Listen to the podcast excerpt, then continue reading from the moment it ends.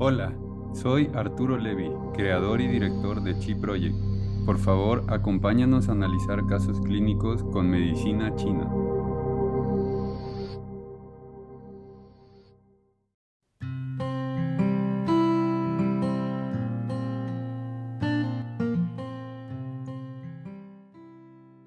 Y bueno, buenas noches a todos, buenas noches a todas. Vamos a un caso más de análisis de casos clínicos según la medicina china. Y antes de empezar el día de hoy quisiera mm, comentarles los cambios que vamos a tener en la dinámica de estas presentaciones. Desde la última sesión dijimos que iba a haber algunos cambios y bueno, estos cambios están enfocados en profundizar en el, análisis sindromático según la medicina china.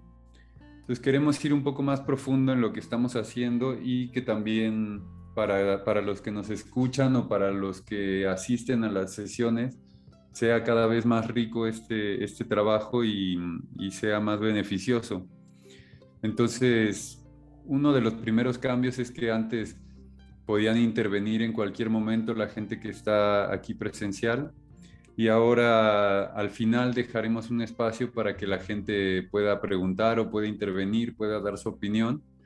Eh, en general estaremos dando, estaremos dando no la clase, pero sí como analizando el caso y hablando sobre el caso, ya sea Miguel Ángel o, yo, eh, un servidor, Arturo Levi y cuando estemos los dos, pues los dos estaremos dialogando sobre el caso. El día de hoy Miguel Ángel no ha podido venir, pero el día de hoy vamos a seguir con el caso, con el último caso de hipertiroidismo que vimos a una, que vimos a una paciente de 67 años, una paciente femenino de 67 años, con un motivo de consulta de hipertiroidismo, con 6 años de evolución. Tomaba carbimazol y dimos toda una sintomatología que tenía la paciente, eh, vimos su lengua em, y el día de hoy quisiéramos exponer el hipertiroidismo desde la perspectiva de la medicina tradicional china o desde la perspectiva de la medicina china. Entonces, vamos a, vamos a empezar diciendo que el hipertiroidismo es un desequilibrio metabólico causado por la sobreproducción de, hormonas tiroideas. Eh, podemos verlo como, podemos entenderlo como un cuadro clínico eh, en el que las hormonas tiroideas están en exceso, en eh, circulan en exceso en el cuerpo y esto es una consecuencia de una hipersecreción tiroidea. Las causas principales, las causas principales del hipertiroidismo Pueden ser, pueden ser la enfermedad de, Graves o de Graves. Esta enfermedad de, la verdad no sé cómo se pronuncia, si es Graves o Graves, em, pero esta es una de las que es, es la causa más común, ¿no? Y se distingue por ser un proceso autoinmune, en donde em, se da lugar a esta sobreproducción de las hormonas tiroideas y causa hipertiroidismo. ¿no? Este trastorno es provocado por un mal funcionamiento del sistema inmune, como hemos dicho, ¿no? Generalmente no suele saberse la causa o la causa es incierta. La causa es incierta. Eh, hay diferentes alternativas terapéuticas, entre las que destaca mm, eh, el farmacológico, el radioyodo y el quirúrgico. Em, la duración del tratamiento puede, oscilar entre 12 y 18 meses. Generalmente se, extiende a 18 meses para, maximizar las posibilidades de remisión. Y la remisión del hipertiroidismo, em, es decir, mantener, el mantener en normal las funciones tiroideas, este, puede alcanzarse hasta en un 50% de los casos. Alrededor de un 20% de los casos, sobre todo en casos leves, esta, esta patología remite sin necesidad de tratamiento. Otra de las causas posibles puede ser tumores, ya sea en ovarios, testículos, inflamación o irritación eh, de la glándula tiroides o de la hipófisis. Esto puede ser por, por infecciones entonces dijimos tumores, dijimos inflamaciones, inflamaciones víricas, ¿no? Inflamaciones víricas o puede ser también la ingesta la ingesta en cantidades elevadas de hormonas tiroideas o de yodo.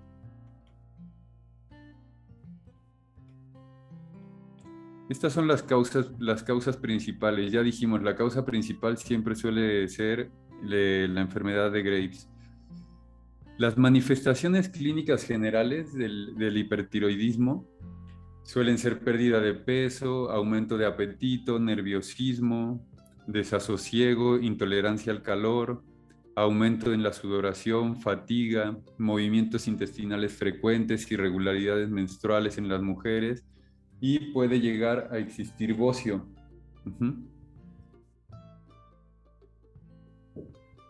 Algunos síntomas adicionales, algunos síntomas adicionales este, pueden llegar a ser debilidad, dificultad del sueño, em, que la piel esté un poco húmeda o pegajosa, que haya náuseas, vómitos, eh, amenorrea, prurito en el cuerpo, palpitaciones, temblor en las manos, pérdida de cabello, diarreas.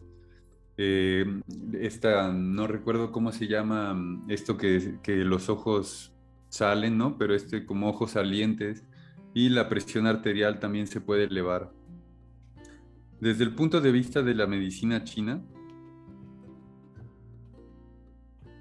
desde el punto de vista de la medicina china, lo primero que tenemos que tener en cuenta es que a cuando llega un paciente hipertiroideo a la consulta, uno debería de preguntarse, uno no debería de irse con la con el diagnóstico occidental, es decir, uno no debería decir, ah, hipertiroidismo es igual a estancamiento de chi y es igual a estos puntos, ¿no? Como muchas veces nos preguntan, eh, oye, tú tienes esta fórmula de puntos para, para, para, para, alguien hipertiroideo o una fórmula de puntos para el tinnitus o una fórmula de puntos para, para el dolor del hombro.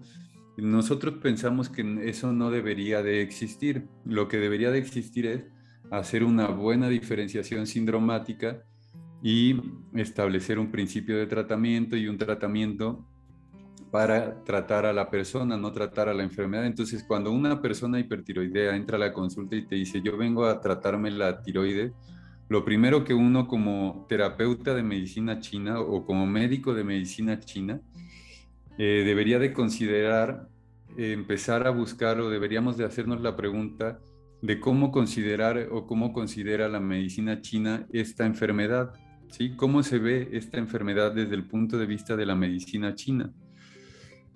No sé, en la, literatura en, eh, que hemos buscado se considera, o la mayoría de los médicos eh, concuerdan en que el hipertiroidismo corresponde a una enfermedad llamada Jingbing. Sin embargo, hay algunos que no consideran que esto sea correcto, ya que Jingbing está más relacionado con el bocio y no todos los no todas eh, las patologías de hipertiroidismo llevan al bocio, muchas sí, pero no todos, no siempre eh, indica o no siempre existe la presencia de bocio. Y el bocio siempre indica la presencia de flema. ¿Sí? Entonces, si no nos va, si no pensamos que es esta, esta patología de Jinping, tendríamos que primero, en primer lugar, distinguir la plenitud del vacío en cuanto al, hipertiroidismo, ¿sí? Tendríamos que definir primero la plenitud del vacío, es decir, tenemos que ver los síntomas y definirlos en base a plenitud y vacío para poder establecer un tratamiento y poder ver la raíz y la manifestación. Se considera que la raíz de esta patología puede ser siempre la deficiencia de yin. Generalmente, la raíz entonces es la deficiencia de yin, generalmente. Y las manifestaciones generales suelen ser, o más bien, aunque las manifestaciones generales suelen ser de tipo plenitud. Estas, estas manifestaciones generales, estas manifestaciones de tipo plenitud van a ser el estancamiento de chi, pueden ser estancamiento de sangre, puede ser fuego o puede ser la flema. Pero se considera que mm, siempre o casi siempre la, la raíz de, estos, de estas plenitudes es la insuficiencia de yin. Los principales órganos implicados en la patología del hipertiroidismo son el hígado, el corazón y los riñones. ¿sí? Y ahora sí, la diferenciación sindromática.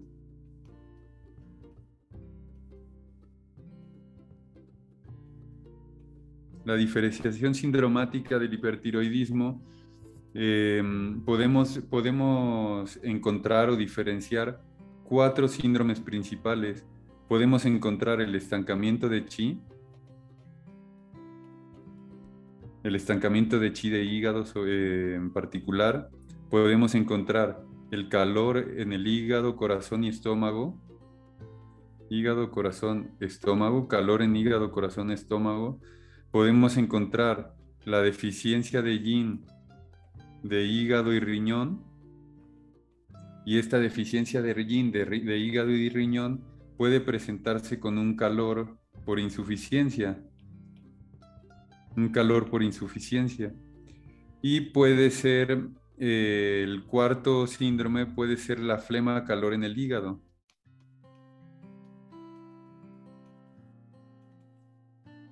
Entonces, si pensamos en, esto, en estos síndromes principales del, hipertiroidismo, entonces tendríamos que, ya nada más pensando en esta diferenciación sindromática, ya eh, los principios de tratamiento se acotan. El principio de tratamiento puede, puede ser o nutrir el yin, o limpiar el calor. ¿Limpiar el calor de dónde? Del corazón, del estómago o del hígado, ¿no? O de, los tres y eliminar el estancamiento. Estos serían los, los, principios de tratamiento básicos que, vamos a, observar. Vamos a ver cada uno de estos, de estos síndromes en particular para ver la diferenciación sindromática. Entonces, vamos a empezar con el primero. El primero dijimos que era el estancamiento de chi de hígado. El estancamiento de chi de hígado, sus manifestaciones clínicas van a incluir, obviamente todos incluyen el hipertiroidismo en estas, en estas, en estas manifestaciones clínicas y va a cursar con nerviosismo, con intranquilidad, eh, intolerancia al calor, fatiga, palpitaciones, irritabilidad, agitación mental. Y si se fijan, aquí tenemos muchos síntomas de, tipo plenitud, que es lo que decíamos al principio. Por eso cuando uno empieza a ver estos síntomas, uno tiene que diferenciar los síntomas de plenitud y de vacío. Eh, tenemos depresión, humor cambiante, ¿no? O alternancias en el humor, distensión abdominal, irregularidades menstruales. Y en la lengua, la lengua va a tener los bordes ligeramente rojos y el pulso será de cuerda. Como, como signos característicos, ¿sí? Creo que es importante notar, hacer notar aquí que cuando en, un, en una diferenciación sindromática mencionamos ciertos, ciertos síntomas, por ejemplo, podríamos, podríamos preguntarnos aquí por qué no estamos hablando de las heces o de la orina o de otras cualidades en el pulso o en la lengua. Y em, lo que debemos pensar es que en este, en este tipo de síndromes o en los síndromes en general, tú tienes que agarrar ciertos síntomas que son necesarios para establecer el síndrome. No tienes que agarrar todo. me, no, sé si me, no sé si me logro explicar, pero puede, puede ser que haya otros síndromes implicados en, dentro de esta misma patología, pero eso va a tratar otras cosas. Nosotros, a lo que nosotros nos interesa es establecer si en esta patología del hipertiroidismo está relacionada con este estancamiento de chi de hígado en particular y el pulso de cuerda es un pulso que es característico del estancamiento de chi de hígado, ¿sí? O los bordes rojos. El principio de tratamiento entonces sería suavizar el, eh, suavizar el hígado, mover el chi de hígado, eh, calmar la mente, etc. El segundo de los síndromes es el calor. Dijimos que este calor se encontraba en el hígado, se encontraba en el, eh, en el corazón y se encontraba en el estómago. Las manifestaciones clínicas van a incluir la sed, van a incluir el hambre, ¿no? es decir, hambre excesiva, la irritabilidad, la sensación de calor, va a haber eh, pérdida de peso, nerviosismo, intranquilidad.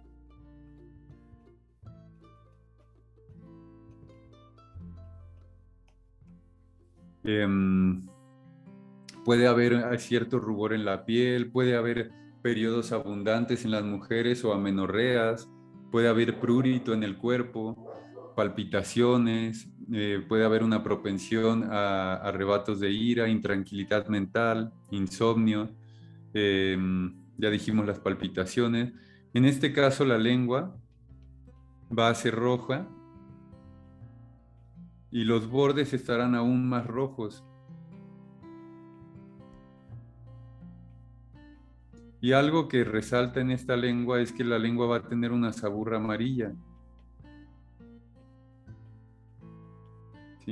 El pulso, el pulso de, este síndrome, del síndrome de calor, va a ser un pulso de cuerda pero rápido. Hay que recordar que el pulso rápido es un pulso de calor.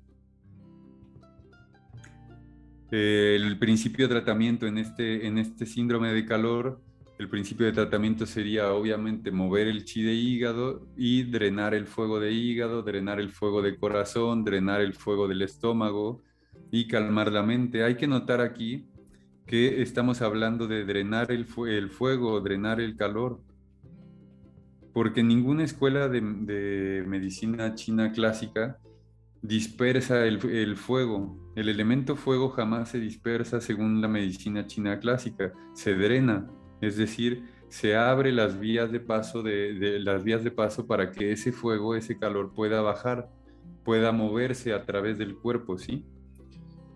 Em, vamos a ver el siguiente síndrome, que sería la deficiencia de yin.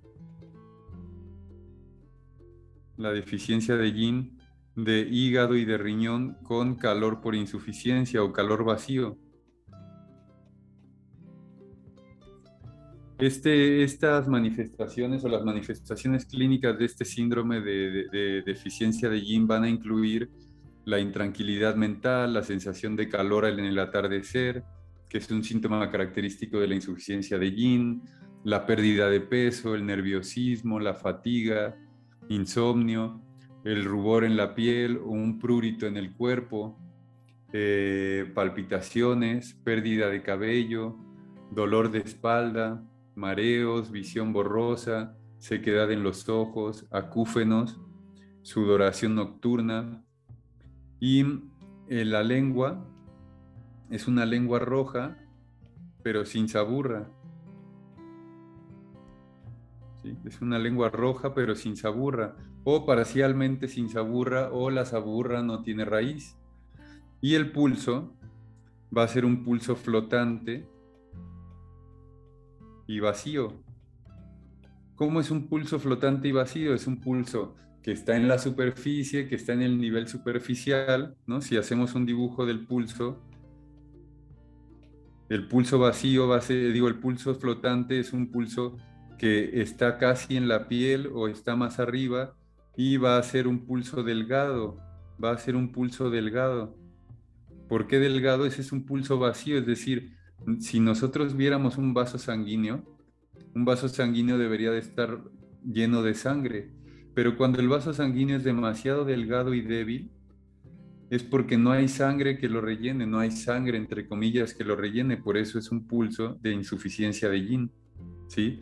Es, eh, es, es un pulso de insuficiencia porque es débil, no, hay, no, es, no, es, no es ancho, no es grueso, no está golpeando, no, es decir, no es un exceso, es un vacío, y el vacío está aquí abajo, es decir, el yin no es lo que no hay, no hay yin el principio de tratamiento de este, el principio de tratamiento de este síndrome del calor, digo, de la, de la deficiencia de yin, sería nutrir el yin. Hay que nutrir el yin. Obviamente, el yin de quién? El yin del hígado y de los riñones. Y aquí hay que recordar que los riñones son la madre del hígado si tonificamos a los riñones, es una forma de tonificar al hígado, ¿no? Lo de, eh, esto está en el Nanjing cuando se dice tonificar a la madre, dispersar al hijo. Em, el principio de tratamiento entonces nutrir el yin de hígado y de riñón, limpiar el calor por vacío y calmar la mente. Y tenemos el tercero de los, el último de los síndromes, que sería el cuarto, que sería la flema la flema caliente o la flema calor en el hígado. Esta flema calor va a presentarse o va a tener unas manifestaciones clínicas con intranquilidad mental, sensación de calor, pérdida de peso, nerviosismo, fatiga, insomnio. Hay varios síntomas que se repiten. Sin embargo, en, en, esta ocasión va a haber bocio, va a haber expectoración de flema, va a haber una sed con opresión en el pecho que te está hablando de flema, eh, palpitaciones, visión borrosa, prurito en el cuerpo que te habla del calor. La lengua es roja, la lengua aquí va a ser roja, la, va a haber una saburra lingual, va a haber una saburra lingual y esta saburra va a ser amarilla y va a ser pegajosa. El pulso también, el pulso va a ser de cuerda, deslizante, perdón, deslizante,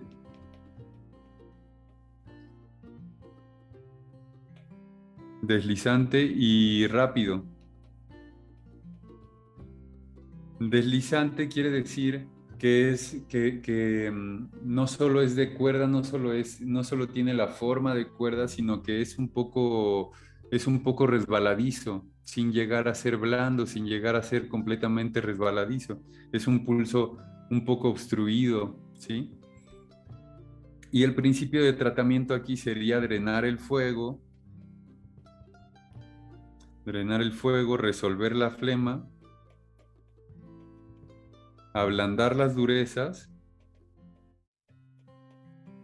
disolver las masas y calmar la mente. Y esto sería la diferenciación sindromática del hipertiroidismo. Ahora la idea, la idea es que, que con esta información nos vamos a ver la próxima sesión que nos veamos vamos a analizar el caso de esta paciente femenino. Tenemos, eh, voy, a, voy a recapitular un poco esta paciente. Teníamos una paciente que, era, que tenía 67 años de edad, tenía hipertiroidismo y sus manifestaciones clínicas son tensión emocional, irritabilidad, impetuosidad, enrojecimiento de la cara y de los ojos, dolor de cabeza parietal, mareos, dolor de los costados, distensión de la cabeza, distensión craneal, sensación de flema en la garganta, tinnitus, temblores en la lengua y en las manos, palpitaciones del corazón, insomnio, una sudoración profusa en el día, sabor amargo en la boca durante el día, enrojecimiento de la lengua y de las manos, sudoración con aumento en la ingesta de alimentos, sed con deseo de bebidas frías y temor al calor. Su lengua es roja con un pelaje amarillo y su pulso es de cuerda, tenso y resbaladizo. Entonces con esto y la foto de la lengua que la pueden ver en el blog, la idea sería que, mm, que pudiéramos discutir este caso la próxima sesión. Eh, recuerden que, quiero recordarles en este momento que mañana tenemos un webinar sobre el tratamiento del dolor de espalda con acupuntura distal. Mañana 2 de marzo del 2023 tenemos este webinar. Se pueden registrar en la web. Y esto como introducción al curso que vamos a, a empezar el 9 de marzo de acupuntura distal que va a durar cuatro semanas dos horas cada semana eh, vía online y las grabaciones quedan en la web para que las puedan revisar hasta, una, hasta un año. Eh, los invitamos a que se unan a, a, este proyecto, a que se unan a estudiar con nosotros. Y bueno, vamos despidiéndonos. Ahora sí voy a abrir los, voy a abrir los micrófonos o quien quiera, quien quiera preguntar algo o comentar algo puede abrir su micrófono y comentarlo.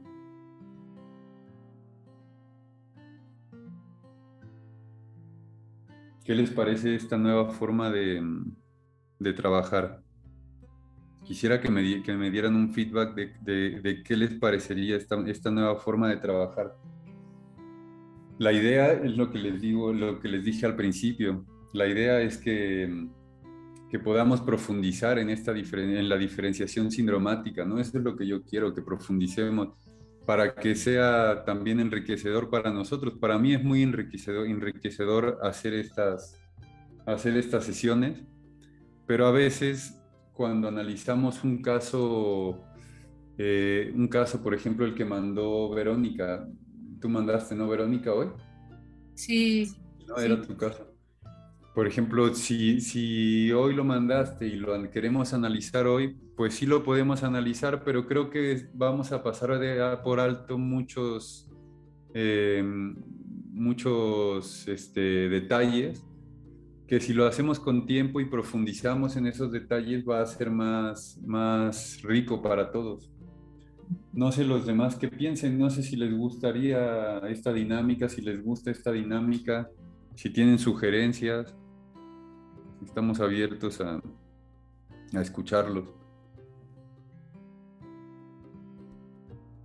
Um, bueno, yo, a mí, a mí, claro, me gusta este, esta dinámica. Em, sí, porque, por ejemplo, por ejemplo, respecto a lo que nos acaba de hablar del hiper, era hipertiroidismo tiroidismo, por ejemplo, cuando plantea que no vamos a tomar todos los síntomas, inmediatamente me, así mi cabeza empezó a, a dar vueltas porque, porque después dijo, es que es posible que se esté cruzando ahí otra cosa, ¿no? Entonces, ¿cómo poder diferenciar o, y, o sea, qué es lo que voy a elegir? O, qué síntoma me va a comprobar la hipótesis que yo estoy planteando. Entonces, eso creo que solamente viéndolo a profundidad y con calma, ¿no?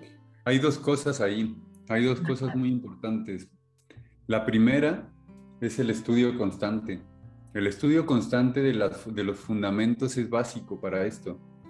Con lo que quiero decir con esto es que uno tiene que tener constantemente en la cabeza los fundamentos del yin yang, los fundamentos de los cinco elementos, los fundamentos de las sustancias vitales, de las seis capas, de, los Sang Fu, de los Yin Luo. Uno tiene que tener esos fundamentos y estar constantemente en esos fundamentos. ¿Por qué?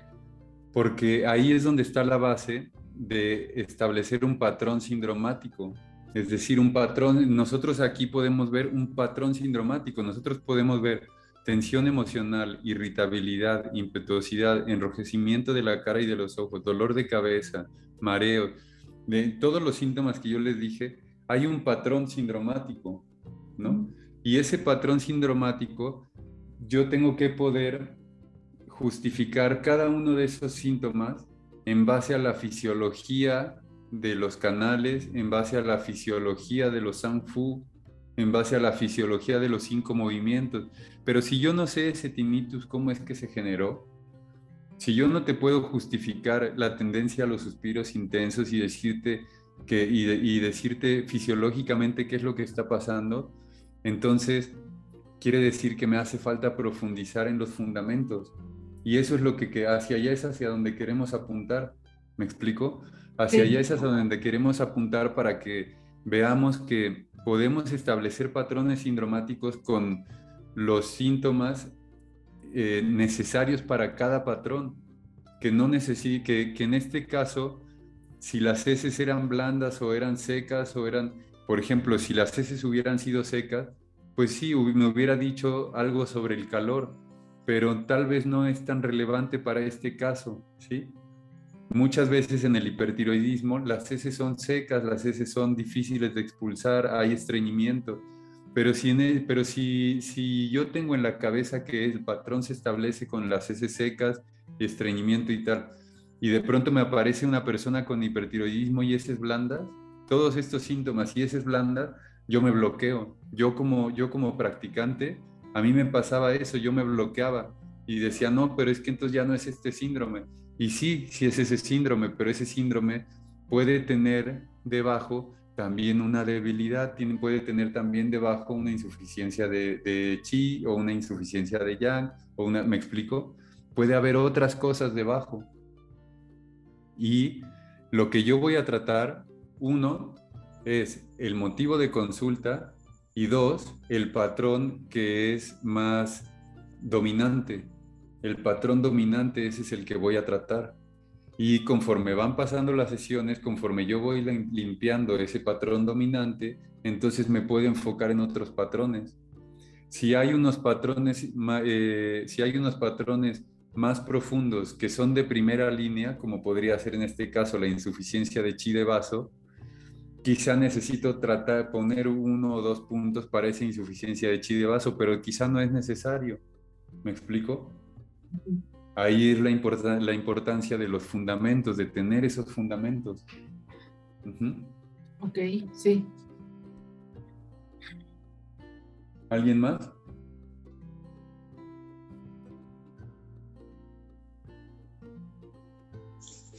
Buenas noches. Mm, yo apenas me acabo de integrar al grupo, pero este, pues sí me agrada la idea que está planteando ahorita de ir, eh, bueno, analizar bien los casos, porque como usted decía en el principio, pasa que lo vemos muy rápido y es como muy superficial lo que se, se realiza, se hace.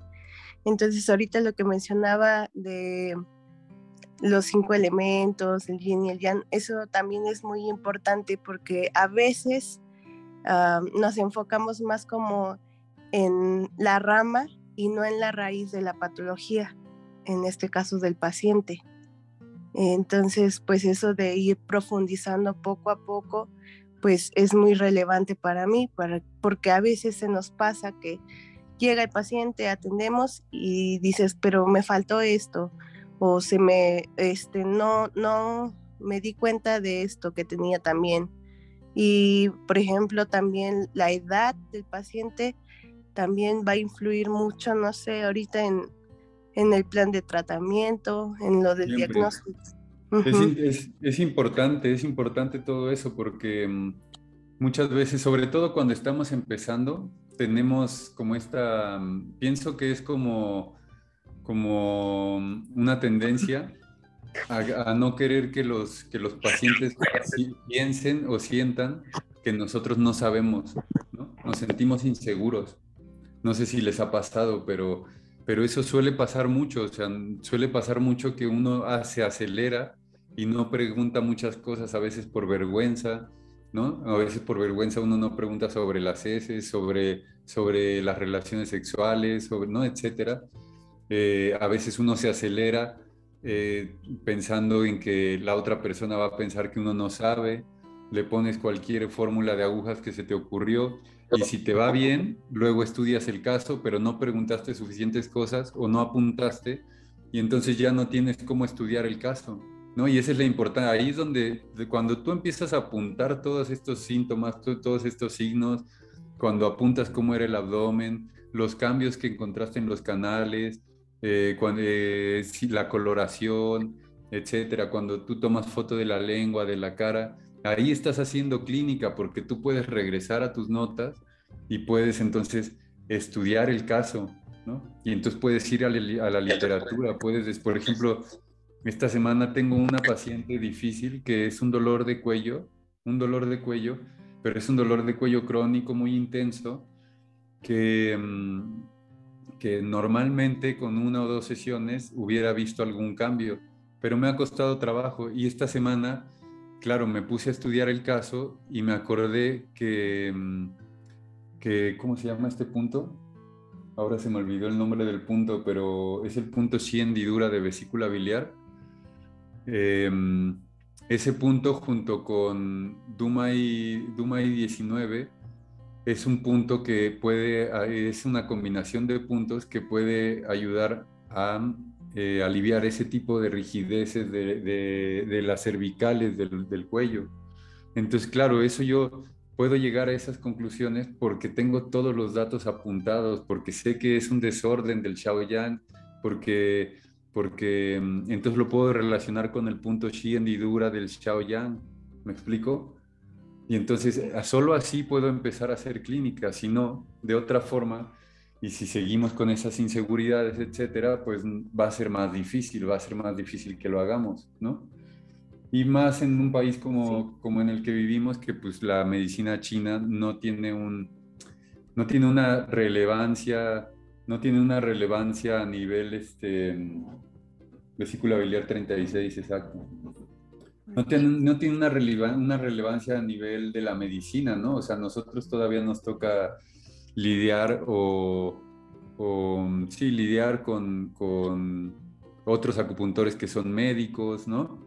Que ellos mismos, pues dicen, no, eh, eh, tienen la seguridad de ser un médico y a veces uno que, que solo es médico de medicina china, eh, se tiende a sentirse inseguro, pero eso no debería de ser así sí lo suplimos con estudio, hay que estudiar el doble, hay que estudiar el triple, ¿no? Ahí es donde uno tiene que darse cuenta que necesita, que estamos en cierta desventaja porque uno, la educación no es, no es la mejor en México, ¿no? La educación de la medicina china clásica. Dos, que si no eres médico occidental, pues vas a estar en esta desventaja.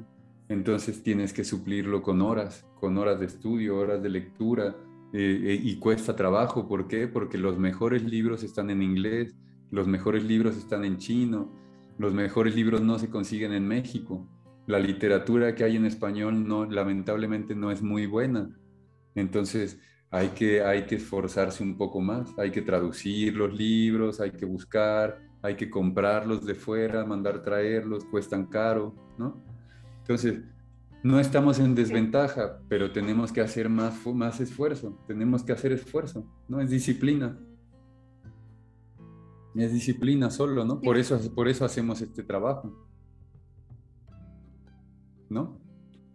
Por eso les invito a que vean el caso, escuchen el podcast anterior, escuchen el de hoy otra vez y saquen sus conclusiones, miren qué puntos pondrían y la próxima sesión entonces podemos dialogar vamos a hacer, y la dinámica va a ser la misma. Primero vamos a hablar Miguel Ángel y yo sobre el, sobre el tratamiento que se llevó a cabo y después abrimos el micrófono de todos y entonces proponen, ah, yo pensé que iba a poner, pensé que yo hubiera puesto esto porque esto, esto. Yo hubiera pues, ¿no? Si me dicen, por ejemplo, si alguien aquí me dice, no, yo hubiera puesto vesícula biliar 36, quiero que me digan por qué vesícula biliar 36 ¿Qué hace ese punto? ¿Qué implicaciones tiene que sea el punto Xi hendidura de la vesícula biliar? ¿Sí?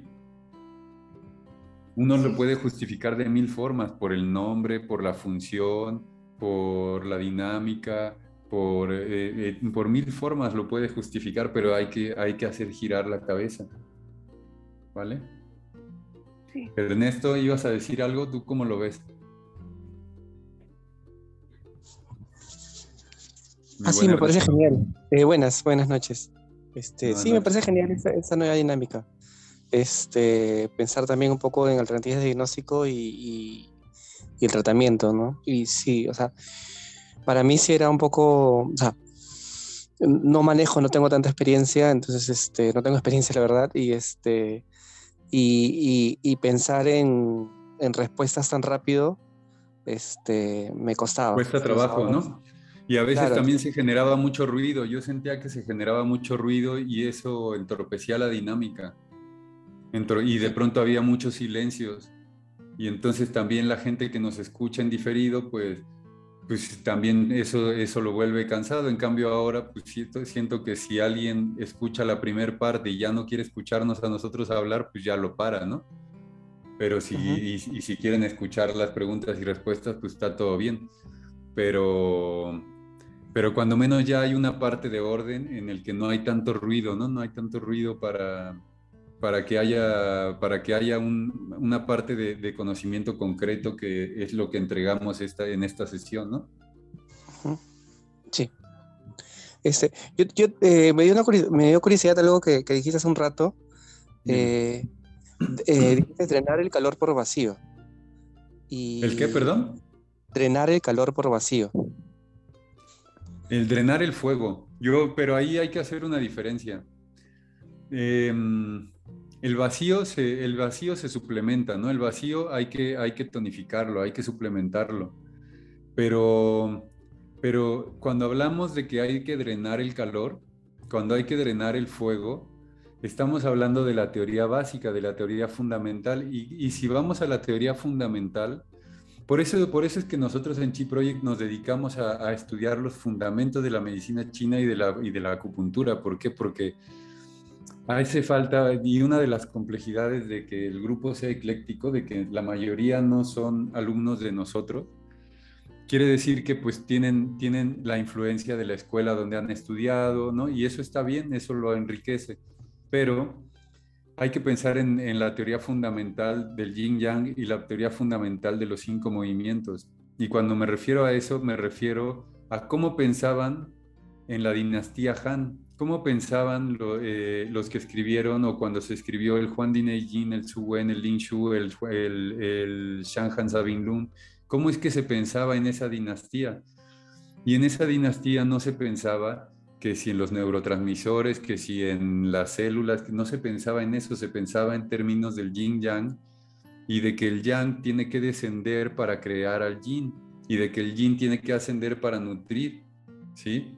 Y ese movimiento, ese pequeño movimiento de, que el yang tiene que descender y el yin tiene que ascender, ya implica muchas, muchas, muchas, este, muchas cosas, muchos vericuetos ya los implica ahí, donde ya nos están hablando de los cinco movimientos y donde el fuego como elemento, como movimiento, eh, como movimiento o fase de transformación, el fuego, el, elemento fuego tiene que descender hasta la, hasta la posición del agua, porque ese es solo la unión entre el fuego y el agua lo que genera la vida.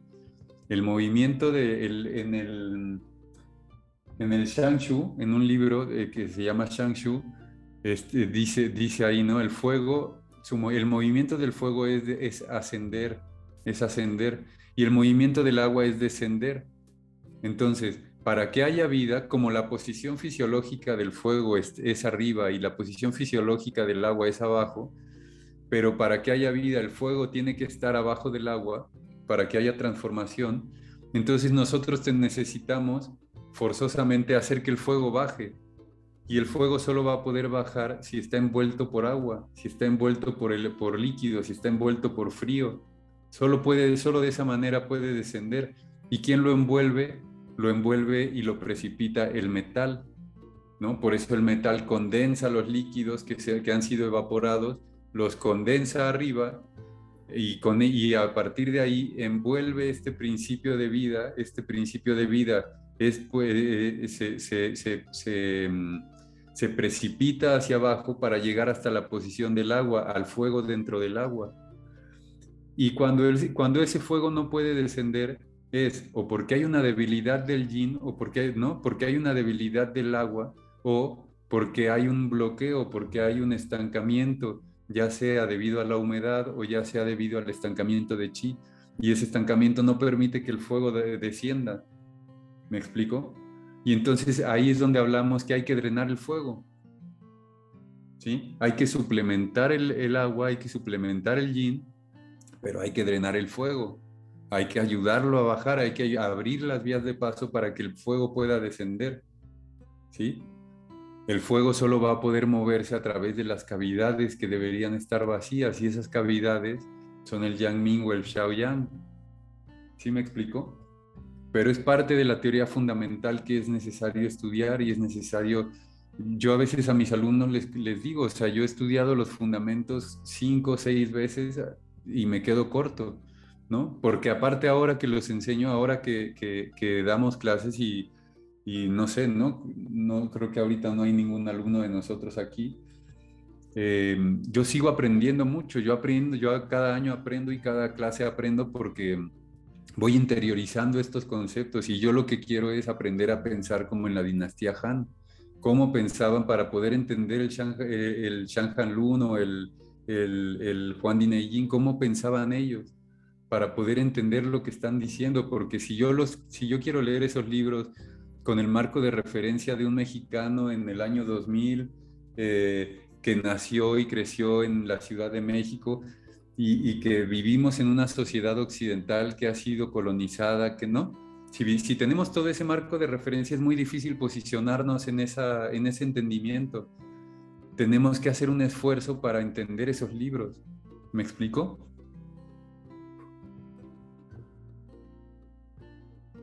¿Sí queda o no? Polinistiqué mucho. no, está muy. bueno, ¿algo, ¿algo más o nos despedimos? ¿Esto va a estar en el podcast? Ay, perdón. ¿Cómo? Eh, ¿Esto va a estar en el podcast? Sí, voy a dejar, voy a dejar toda la sesión para que mm, lo que lo he dicho, ¿no? Que la gente que quiera escuchar los comentarios y eso, pues que se quede al final y ya, pero pues ya hay más orden. Pero sí, lo dejamos hasta el final. ¿Va? Gracias. Sí, muchas gracias. Pues que tengan buena semana. Nos vemos el próximo miércoles. El próximo miércoles cerramos este caso. El próximo miércoles cerramos este caso de hipertensión. Eh, esperemos que pueda venir Miguel Ángel. Hoy no pudo venir Miguel Ángel pero esperemos que pueda venir Miguel Ángel para, para hablar con él sobre este caso y, y, que tengan buena semana. Por favor, si están interesados en el curso de acupuntura distal, manden un mensaje a, a mi WhatsApp, ahí al, eh, por eh, privado. Y mm, hasta el sábado tenemos un descuento del 50%, entonces aprovechenlo si quieren venir a la plática de mañana. Aquí nos vemos a la misma hora. Y pues nada, muchas gracias por sus comentarios y nos vemos la próxima, ¿va? Gracias, bye. Chao, cuídense. Gracias. gracias